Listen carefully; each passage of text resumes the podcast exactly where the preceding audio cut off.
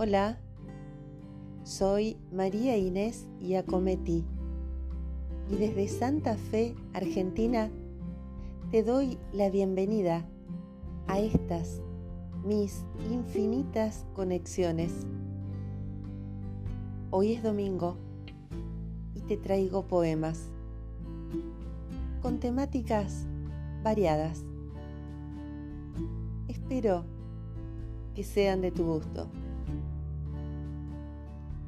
Gracias por acompañarme y por dejarte acompañar. Estés bien.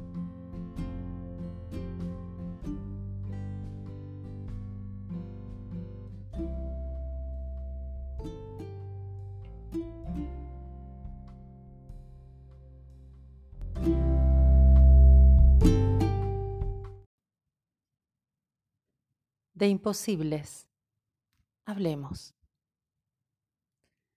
Buscando reales imposibles, me enfrento a las palabras. Y es que las palabras no pueden pasar por tu vida sin hablarte. Podrán atravesarte, desnudarte, sacudirte, acariciarte, dormirte, elevarte, rozarte, despertarte, pisarte, conmoverte, destruirte, animarte. Podrás elegir no oírlas, decidir ignorarlas, no escribirlas, como un intento de condena al silencio. Podrás quitarles el respaldo de emociones, alivianarlas o desentenderte de ellas, pero, aunque te suene obvio, las palabras, por el solo hecho de serlo, jamás dejarán de hablarte. El mundo vuelve a nacer. Es verdad que el silencio porta en sí muchos colores, pero tengo algo que decirte. Mi silencio sin voz empalidece. En tu presencia las horas son y no hay música olvidable.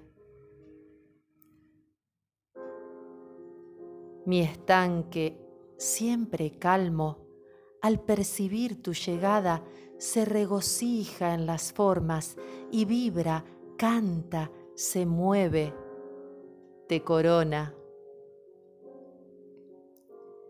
no me completa tu ser, me da relevancia cuando me tomas las manos a solas y las convertís en alas. Tengo algo que decirte y es hoy, esta mañana. Pude elegir la nostalgia, tomar distancia de vos, desnudarme de tus mañas y seguir libre el camino que se abriera ante mis plantas. Pero te elijo, mi amor, otra vez, de madrugada, en noche oscura o con luces, cielo blanco o llamarada. No importa lo que suceda por fuera de nuestras ganas en mí, en vos, en nosotros, el mundo vuelve a nacer.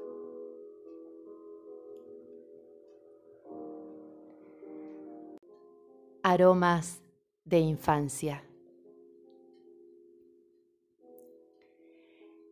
¿Qué pasaría si mi memoria quisiera convocar un día los aromas de la infancia. Volvería mi abuela a sentarse en la vereda con sus pies blancos, exagerados en talco y su aroma a colonia a limonada. regresaría la nostalgia con perfume a madrugada de domingos, mates, radio y papá, enhebrando sueños en cañas de pescar. O quizás se recrearía el invierno persistente que pasaba inadvertido por el calor del horno y mamá, atareada en comidas caseras, curadoras de apetito y frío en unos pocos bocados. Llegaría el aroma inconfundible a sopa caliente de aquel tiempo al comedor de la casa. Allí, con un poquito de esfuerzo, hasta podría colarse el abuelo y su magia de rayar el queso para que no se nos quemen los labios al acercar la cuchara.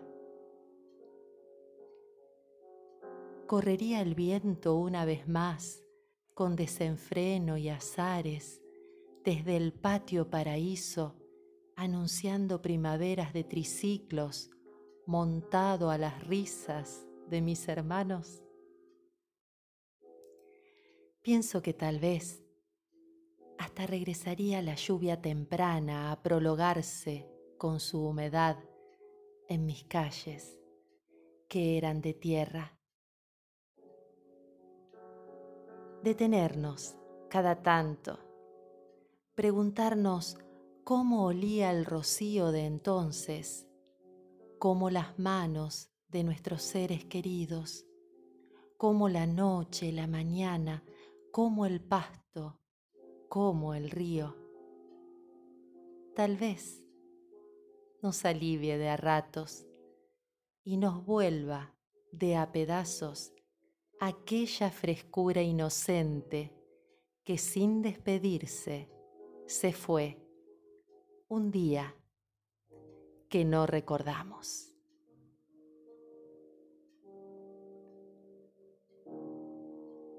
Que estén bien. Gracias.